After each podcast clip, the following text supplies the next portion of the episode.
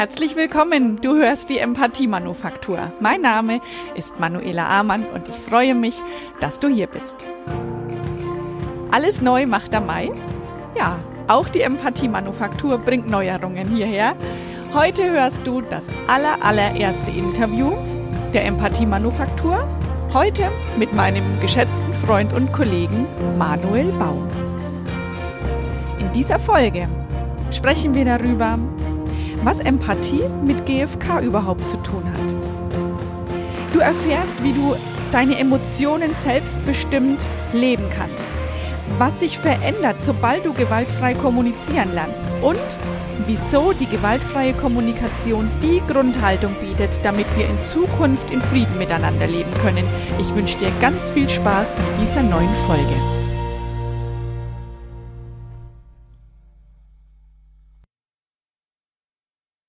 In der letzten Folge habe ich dir die vier Schritte der gewaltfreien Kommunikation näher gebracht. Und heute freue ich mich auf einen Gast und das ist Manuel Baum. Er ist Kaufmann für Bürokommunikation, Heilerziehungspfleger, Moderator, Trainer für gewaltfreie Kommunikation und Ehemann. Herzlich willkommen, Manuel Baum. Hallo Manuela. Danke für die Einladung. Schön, dass ich hier sein darf. Ja, ich freue mich, dass wir uns hier remote treffen können, immer noch in der Zeit, wo wir nicht ähm, uns in echt gegenüber sitzen können. Meine allererste Frage, du hast etliche Ausbildungen abgeschlossen. Braucht man die alle, um ein guter Ehemann zu sein? Ich war selber gerade ganz erstaunt über die Aufzählung. äh, nein, ich glaube nicht, dass die für den für ja für Ehemann sein in irgendeiner Form relevant sind. Und bestimmt auch hier und da mal hilfreich. Hilfreich sind sie in allen Lebenslagen immer mal wieder. Also egal, was man im Leben lernt, mhm. glaube ich, irgendwo kann man es immer einsetzen. Mhm. Egal, was es ist. Mhm, es ist genau. immer Gewinn. Wir beide, wir kennen uns. Ich habe überlegt, ähm, durch das letzte Jahr, das so ein bisschen an uns vorbeigezogen ist, habe ich tatsächlich mit der Jahreszahl dann ein bisschen hin und her jongliert, aber es war Oktober 2019 in der Übungsleiterausbildung für gewaltfreie Kommunikation. Da waren wir nebeneinander gesessen und irgendwas habe ich dir geliehen. Ich weiß nicht mehr genau, was, ein Stift? Oder? Ich glaube auch, dass es ein Stift war. Stift. Und also auf meiner Seite war die Sympathie sofort da und ich bin sehr dankbar, dass der Kontakt bis heute angehalten hat reden wir heute nicht über Sympathie, sondern natürlich über Empathie und über die GfK. In einem meiner Seminare hat einmal ein Teilnehmer gesagt, er kennt GfK unter dem Begriff Glasfaserkabel. Deswegen nochmal für die äh, Hörer, die das jetzt noch nicht gehört haben, GFK ist die Abkürzung für gewaltfreie Kommunikation. Manuel, was fasziniert dich denn an der gewaltfreien Kommunikation? Mich fasziniert total, dass sie so eine friedvolle, wertschätzende Haltung mitbringt, so, eine, so einen ganz anderen Blick auf, auf Menschen, auf das, was sie tun. Ja, das, das ist eigentlich so die große Faszination für mich, ähm, wie ich, wie ich Aussagen von Menschen hören kann, die erstmal vielleicht auf den ersten Blick sehr gewaltvoll daherkommen. Und dann mhm. aber ich dahinter gucken kann und sehen kann, hey, da steht ein Mensch dahinter, der hat Gefühle und Bedürfnisse und das, was er hier gerade tut, ist vielleicht gar nicht das, was er eigentlich haben will oder die Strategie gar nicht dienlich dafür. Und da kann ich einfach wohlwollend drauf gucken und sehe gar nicht den, ja, vielleicht gewaltvollen Satz, den er mir hingeworfen hat, sondern einen Menschen dahinter, der ein Anliegen hat. Und was ist denn das Anliegen? Das kann ich mir dann anschauen. Wow, es hört sich total klasse an. Ich starte jetzt auch gleich mit der nächsten Frage und das ist die Frage, mit der sich alle meine Gäste in Zukunft beschäftigen werden müssen. Und das ist die Frage, was bedeutet Empathie für dich? Oh, das ist tatsächlich eine sehr spannende Frage und da bin ich auch schon sehr gespannt auf die anderen Antworten der anderen Gäste. du bist derjenige, der nicht voraushören kann. ja, dann äh, ja, versuche ich mal einen Standard zu setzen. ja, Empathie ähm, ist für mich letztendlich das Folgen einer anderen Person also mich selbst irgendwie zurückzunehmen und meine Aufmerksamkeit ganz der anderen Person zukommen zu lassen. Ja, um bestmöglich zu verstehen, was in ihr gerade lebendig ist, was sie gerade bewegt, ähm, was sie gerade erlebt. Ja, ich habe manchmal den Satz gehört, irgendwie Empathie ist, die gleichen Gefühle zu fühlen wie mein Gegenüber. Und genau dem würde ich eben widersprechen und sagen, nee, mhm. das finde ich eher anmaßend zu mhm. sagen, ich kann das fühlen, was mein Gegenüber fühlt, das glaube ich nicht, mhm. sondern es ist wirklich so für mich ein Folgen der anderen Person, mhm. verbunden mit einem wohlwollenden Denken gegenüber der anderen Person. Okay. Ähm, und so, ja, das Ausschalten von dem, was bei mir gerade ist, sondern ich folge wirklich dem, was da gerade passiert und oft auch einhergehend mit dem Aushalten des, des Schmerzes der anderen Person. Also Aha. Also Empathie Aha. nutzen. Ich glaube, Empathie nutzen wir ja häufig, gerade wenn es äh, der anderen Person nicht gut geht, gerade.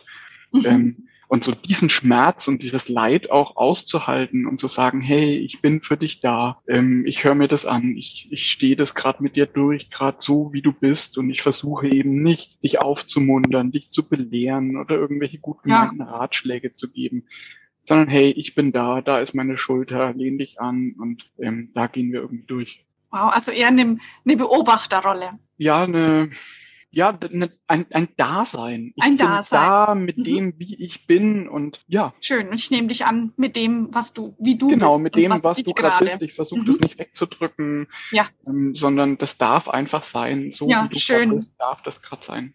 Schön. Wenn du eine, eine berühmte, für dich in deinem Empfinden empathische Persönlichkeit treffen könntest, egal wer und ähm, auch egal ob lebendig oder schon verstorben, wer wäre das?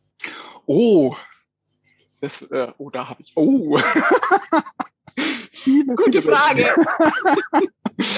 äh, ich glaube, auch wenn das jetzt sehr klischeehaft klingt, aber Mahatma Gandhi würde mich tatsächlich wow. interessieren. Also sein, sein Ringen mit sich selbst mhm. und der Welt und diesen ganzen Fragen, die er aufgeworfen hat und auch die vielen Antworten, die er gefunden hat. Und ich glaube, Fragen, die auch immer noch offen sind. Und er hat ja, ja. auch selbst mit sich gehadert, ist es jetzt das oder braucht es nicht noch und wo kann noch und wie ist noch. Ähm, und er war ja auch, glaube ich, also so habe ich ihn zumindest von Erzählungen erlebt, irgendwie nie zufrieden. Und so, also mit dem würde ich, glaube ich, gerne mal mich Aha. unterhalten. Oh ja, ja. das, oh, das wäre eine spannende Geschichte. Ich habe ähm, für mich mein, mein inneres Team, manchmal denke ich, ach, ich würde den gern mal um Rat fragen oder was würde der machen oder so. Das sind etliche Leute dabei. Ähm, Mahatma Gandhi ist es tatsächlich nicht, aber der ist ein interessanter, den könnte man da ab und zu mal dazusetzen. Kommt jetzt auf deine Liste. ja, aber gedanklich, ich werde mich mal damit beschäftigen.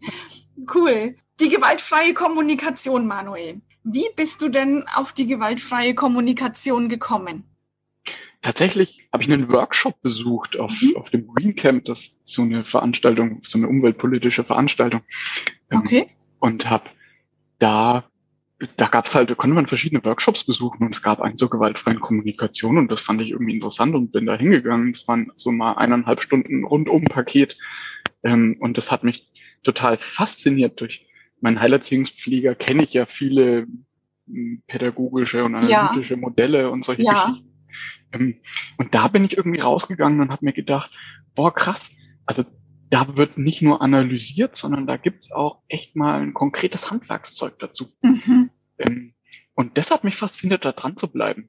Gab's eine, eine Frage, die du vielleicht schon länger mit dir ähm, rumgeschleppt hast und die Antwort darauf hast du in der gewaltfreien Kommunikation gefunden? Gibt es so eine Frage bei dir?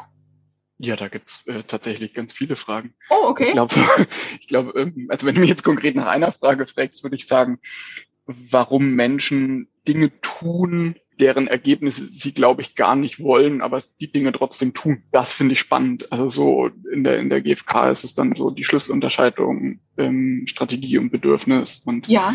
Ähm, ja, das war eine große Quintessenz für mich. Mhm. Ja. Und wenn du das so sagst, wenn Menschen etwas tun, was sie gar nicht tun wollen und sie tun es trotzdem, das hat einen Alltagsbezug. Also das ist ja jetzt zwar mhm. abstrakt gesagt, aber ich glaube, damit kann jeder was anfangen. Nutzt dir dann die GfK ähm, tatsächlich was in deinem Alltag, um vielleicht in solche Situationen nicht so oft zu kommen, eben was zu tun, was man gar nicht tun will? Ja, das ist ein Teil davon. Und ähm, also ich glaube, das grundlegende Ding der GfK ist ja, dass es irgendwie so auf dem ersten Anschein diese vier Schritte und ein Kommunikationsmodell und je tiefer ich da gegangen bin, desto mehr habe ich ja eine Haltung dahinter entdeckt. Also so, mhm. blicke ich auf andere Menschen. Ach, spannend, da ist ein Vorurteil. Ach, cool, komm mal her, ich schau dich mal an. Ach, was für ein Quatsch und auflösen. So. Ja. Ähm, also so, es macht, hat bei mir ganz viel gemacht mit, wie gehe ich auf andere Menschen zu, wie begegne ich ihnen, so eine wohlwollende, wertschätzende Haltung. Und das ist natürlich was, was sich unabhängig von dem Modell irgendwie so als Leben, Lebenseinstellung festigt und, und mich natürlich immer bei okay. allem, was ich tue, im Alltag begleite. Und ganz konkret hat es mir auch irgendwie in der Wut geholfen. Also ich. War früher auch oft wütend und wusste gar nicht so richtig warum und habe die Wut als eine sehr zerstörerische Kraft wahrgenommen, die irgendwie viele Beziehungen kaputt macht und so weiter. Und jetzt hat für mich so was, was Schönes, auch so eine Schönheit drin. Hey, die Wut mhm. ist was, die mir sagen will, hier stimmt gerade was nicht. Guck doch mal hin, was nicht stimmt. Ne? Dann kann ich mit dem Modell der GfK, ah, okay, alles klar, das stimmt nicht, das brauche ich gerade. Dann kann ich das ohne irgendwie was zu zerstören, sondern einfach kann wohlwollend sagen, hey Leute, ich brauche ja. gerade das und das.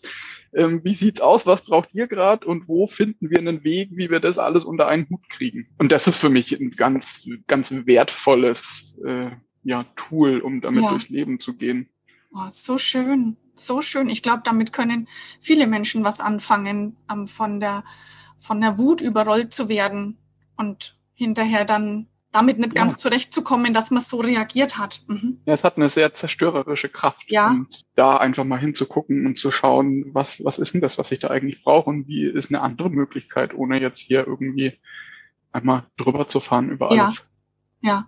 Wenn du das dann so erzählst, dann ähm, hört sich das schon so an, als ob die Haltung der GfK dein Leben verändert hat.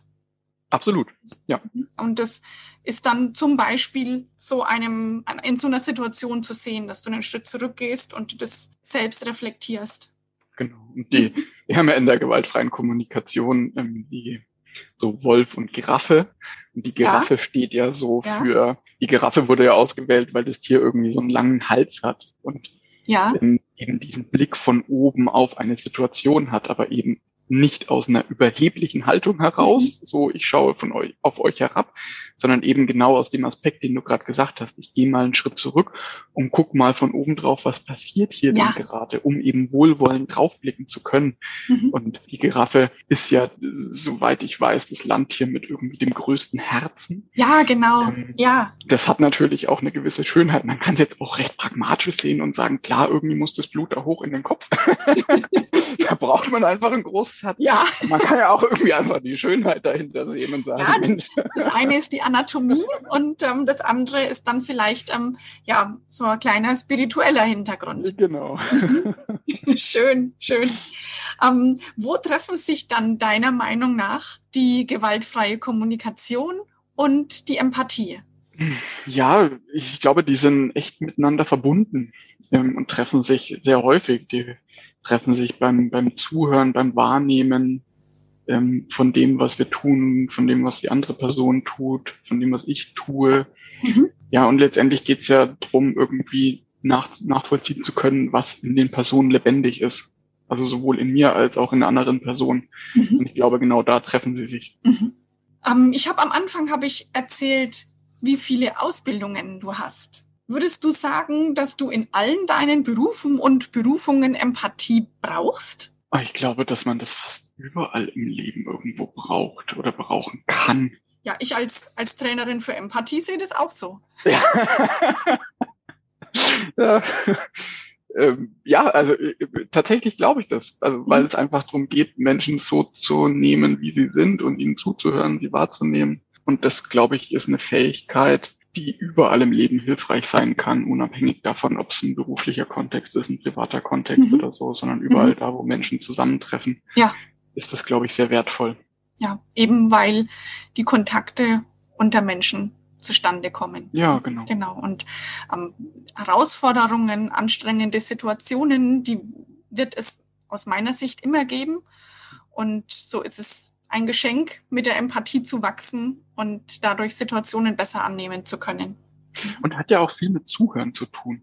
Also mhm. ich glaube, das ist was, was äh, ich in unserer Gesellschaft irgendwie gerade wenig wahrnehme, dass Menschen noch wirklich zuhören. Mhm. Und da liegt, glaube ich, auch eine, eine Schönheit der Empathie drin, das auch zu tun. Oh ja, im Gelten lassen und im Zuhören. Ja. Und durch das Zuhören unter Umständen was Neues zu erfahren. So ja. ein kleines äh, Paraphrasieren vom Dalai Lama.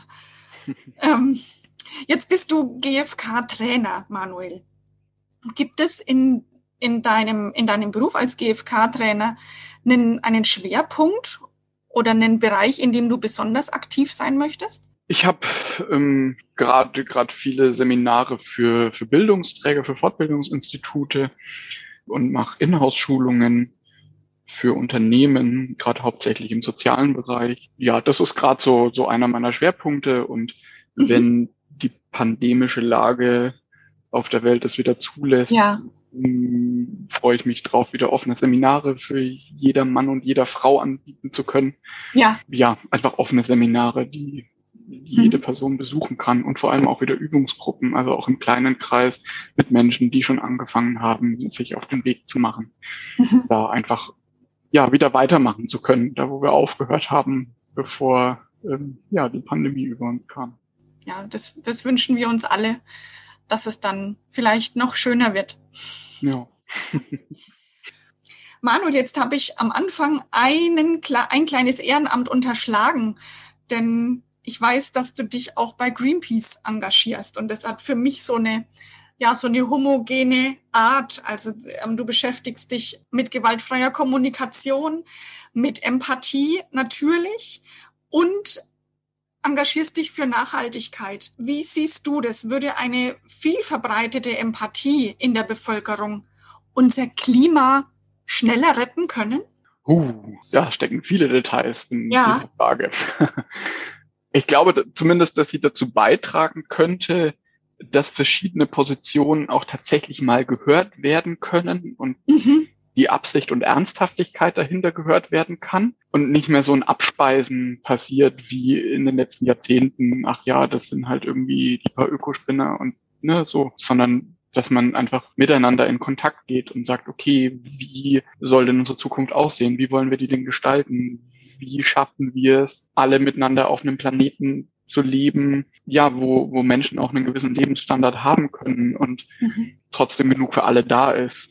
So, mhm. ich finde, das sind spannende Fragen und da, glaube ich, kommen wir viel über Zuhören hin und vielleicht weniger über Bekämpfen mhm. gegenseitig.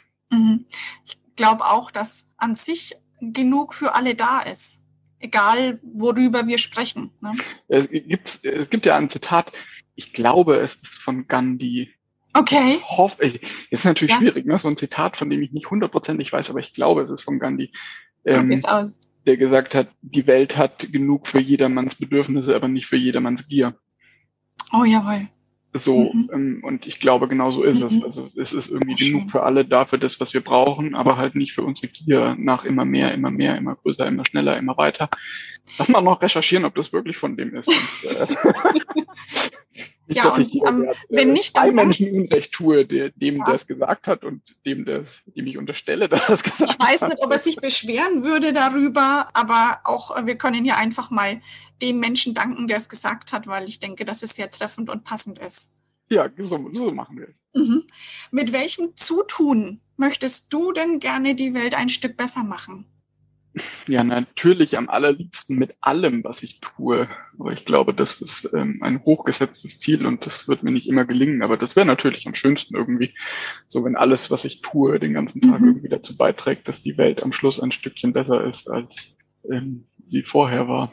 Mhm. Ja, und ganz konkret ähm, glaube ich tatsächlich, dass die gewaltfreie Kommunikation etwas ist, das einen wesentlichen Beitrag zu einem friedvolleren Umgang im Miteinander ähm, und auch in der Gesellschaft bringen kann. Und deswegen trage ich sie raus und freue mich, wenn sich Menschen dafür interessieren und Lust haben, da irgendwie mal tiefer zu gehen und mal zu schauen, was, was steckt denn hinter dem Begriff gewaltfreie Kommunikation. Mhm ja, und ich glaube auch, dass mein Zutun im Umweltbereich ja. Mhm. nicht sofort, aber langfristig einfach äh, für viel für Frieden ja. sorgen kann. Und ich glaube, dass das, was im Umweltbereich gerade passiert und wo ich mich ja auch sehr dafür einsetze, auch sehr dazu beitragen kann. Also wir werden irgendwie, wenn wir wissenschaftlichen Studien glauben, echt ein Problem haben mhm. mit vielen, vielen Sachen, die in der die im Leben gerade durcheinander kommen oder auf der Welt durcheinander kommen. Mhm. Da gehören irgendwie Permafrostböden dazu, die gerade tauen und wo irgendwie eigenartige Viren zutage treten, die ja. wir seit vielen Tausenden von Jahren nicht mehr gesehen haben auf dem Planeten. Da gehört natürlich dazu das Abschmelzen der, der Gletscher, irgendwie der Wasserpegel steigt, Teile von Ländern werden irgendwie unter Wasser stehen. Ach, ganz viele Sachen, ähm, die wahrscheinlich auch viele die gerade zuhören, schon kennen und mich gar nicht mehr wiederholen brauchen. Deswegen glaube ich, ist es wichtig, dass wir da zu einem Lebensstil kommen und zu einem Umgang miteinander, der für alle Menschen bereichernd ist mhm. und uns schützt auch. Ja. Und dazu möchte ich gern beitragen. Und wenn, ja. wenn mir das gelingt, da meinen Anteil dazu beizutragen, dann würde mich das sehr freuen. Ja, ich habe meine Frage so ein bisschen global gestellt, womit du die Welt besser machen möchtest. Und angefangen hast du, ähm, dass es ja auch in kleinen Schritten möglich ist. Ich glaube, dass das auch der Anfang sein kann, mit dem wir definitiv jetzt anfangen sollten, dass wir in kleinen Schritten jeder für sich jeden Tag ein bisschen, ein bisschen was dazu tut und dann auch schneller mehr und mehr tut. dass wir nicht immer im, im Klein-Klein verharren, aber ich glaube, dass die Wirkung die jeder Einzelne für sich tun kann, egal ob wir jetzt um für ein besseres Klima in der Welt sprechen oder ein besseres Klima in unseren Familien oder an unseren Arbeitsplätzen reden, ähm, dass da jeder was ab jetzt was dafür tun kann. Tatsächlich glaube ich, dass es an der Stelle auch ein bisschen differenziert betrachtet werden kann. Mhm. Hm, so das Klima in meiner Familie, in meinem Kreis der Kolleginnen und Kollegen, da kann ich irgendwie wesentlich dazu beitragen, weil da mhm. bin ich irgendwie ein aktiver Teil. Das ist auch überschaubar. Ja. So und da gibt's, also in der Familie gibt's ja auch niemanden von außen, der herkommt und sagt, so habt ihr das jetzt zu machen als Familie.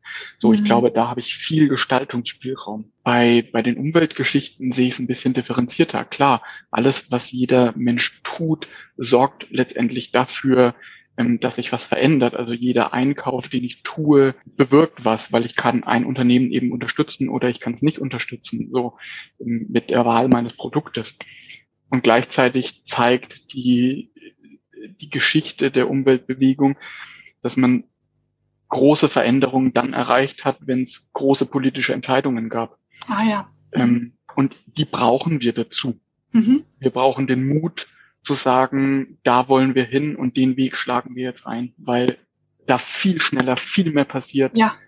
als wenn jeder im Kleinen rumdoktert. Und gleichzeitig ist es aber trotzdem wichtig, dass jeder anfängt, etwas zu tun. Also ja. das bedingt sich beiderseits. Jetzt gibt es noch eine Sache, die ich verraten darf. Das hast du mir erlaubt. Du wirst in diesem Frühling bald Papa werden. Ja. Und ja, ähm, das ist eine spannende Zeit für, für dich und für deine Frau. Und es wird dann, ähm, sobald euer Kind da ist, nochmal spannender werden, auf jeden Fall. Und es wird bestimmt total schön werden. Und meine Frage, die sich dahin anschließt, die ist, wenn du Papa bist, welchen Wert oder welche Botschaft möchtest du gerne an dein Kind weitergeben? Boah, Manuela, haben wir noch drei Stunden Zeit. Das ja. ist eine äh, spannende Frage. Wow. Weißt du, weißt du, Manuel, meine, meine Kinder, die sind jetzt, ähm, die sind jetzt schon Teenager. Und ich wünschte mir manchmal, ich hätte mir diese Frage vor, vor zehn, vor zwölf Jahren gestellt. Ich war damals noch nicht so weit, über sowas nachzudenken. Und deswegen finde ich es super spannend zu hören, welche Gedanken da bei jetzt ähm, jungen Eltern kommen. Das, das interessiert mich einfach wahnsinnig. Ja, dann nehme ich deinen Impuls gerne mal mit und nimm die Frage auch mit aus diesem Interview heute. Ja. damit nochmal intensiver zu befassen. Ja, ja, irgendwie würde es mich total freuen, wenn wir als Eltern es schaffen, dass ähm, unsere Kinder das, was, was im Leben passiert, all die Trauer und all die Freude, leben können, spüren können und die Kraft haben, da auch durchzukommen. Und zwar mhm. in den Teilen des Lebens, die echt traurig sind und auch in den Teilen des Lebens, die voller Freude sind. Und so einen bewussten Umgang mit Ressourcen, die diese Welt zur Verfügung stellt, so da ja einfach einen bewussten Umgang damit zu haben. Ich glaube, das sind Sachen, die ihm jetzt mal so ganz spontan aus dem Bauch okay. heraus gerne, ja. gerne mit auf den Weg geben würde. Weil dass ja, sie einfach sein können, wie sie sind und mhm. und so leben können, wie sie möchten. Oh ja, oh, so leben können, wie sie möchten, ja. ja. Mhm. Das ist ein schöner Gedanke. Und weil ähm, die Freude und auch der Schmerz nicht vermeidbar, also der Schmerz nicht vermeidbar und die Freude nicht kontinuierlich äh, konservierbar ist für ein Leben, in beidem eine wertvolle Kraft drin, aus denen, aus der man schöpfen kann. So, das habe ich jetzt in deiner Antwort ähm, gehört. Genau, und es gehört vor allem einfach zum Leben dazu. Also ich finde gerade der Tod ist sowas, was irgendwie nicht stattfindet gesellschaftlich. Mhm. Irgendwie so fast schon Tabuthema. Ja. Der gehört aber einfach dazu. Und darüber hinaus ja auch noch ganz viel, viele Situationen, in denen es irgendwie einfach gerade nicht so läuft und es vielleicht Grund zur Trauer gibt. Mhm. Und da aber zu sagen, dass das ein Teil des Lebens, das gehört dazu. Genauso ja. wie diese ganzen vielen schönen Momente, die das Leben bietet. Mhm. Ja, und einfach so zu sagen, hey, das ist das Leben und so lebe ich's und so nehme ich's auch an, wie es halt kommt. Ja. So die Teile, die ich nicht beeinflussen kann. Mhm. Ich komme zur letzten Frage, Manuel. Achtung, jetzt halte ich fest. Oh, okay. halte mich fest und bin gespannt. Sei gespannt. Wenn du von heute ab zehn Jahre in die Zukunft schaust, was glaubst du, hat sich bis dahin positiv verändert? Ja, gut, dass ich mich festgehalten habe. Ne? ja, ich hoffe einerseits, dass diese, diese Klimabewegung, Klimadebatte, die wir gerade führen, irgendwie auch endlich gehört wird, dass es ein Umdenken in Gesellschaft, in Politik gibt. Ich hoffe, dass wir Menschen einfach untereinander einen friedvolleren Umgang miteinander gefunden haben. Mhm. Und zwar sowohl in den kleinen Begegnungen des Alltags als auch im Großen und Ganzen, wie wir Menschen auf dieser Welt zusammenleben. So, ich glaube, das fände ich echt schön, wenn das irgendwie weiter vorangetrieben wird und in zehn Jahren sich echt verändert hat. Schön. Und ich denke, immer das, was man sich vorstellen kann, das ist auch erreichbar. Manuel, das waren wunderbare Worte zum Schluss. Ich danke dir von ganzem Herzen für deine Gedanken, für, ja, für die, das tiefgründige Gespräch. Ich fand es super interessant. Ich wünsche dir alles Gute für dich und deine Familie, für ja, dein, dein Business, deinen Zielen, deine Welt und die Welt um dich herum mit deinen Werten nach und nach und auch gerne ein bisschen schneller besser zu machen. Je nachdem, welchen Bereich es betrifft. Manches braucht Zeit und manches darf schneller gehen. Es war mir ein Vergnügen und ähm, ich wünsche dir von ganzem Herzen alles, alles Gute. Dankeschön. Vielen Dank, Manuel. Vielen Dank für die Einladung. Ich werde auch ähm, die, die Webseite von Manuel in die Shownotes stellen, damit du dich über Manuel informieren kannst und noch mehr über Manuel erfahren kannst. Und danke fürs Zuhören. Wir hören uns dann nächste Woche. Ein Hoch auf die Empathie. Alles Liebe. Tschüss. Tschüss.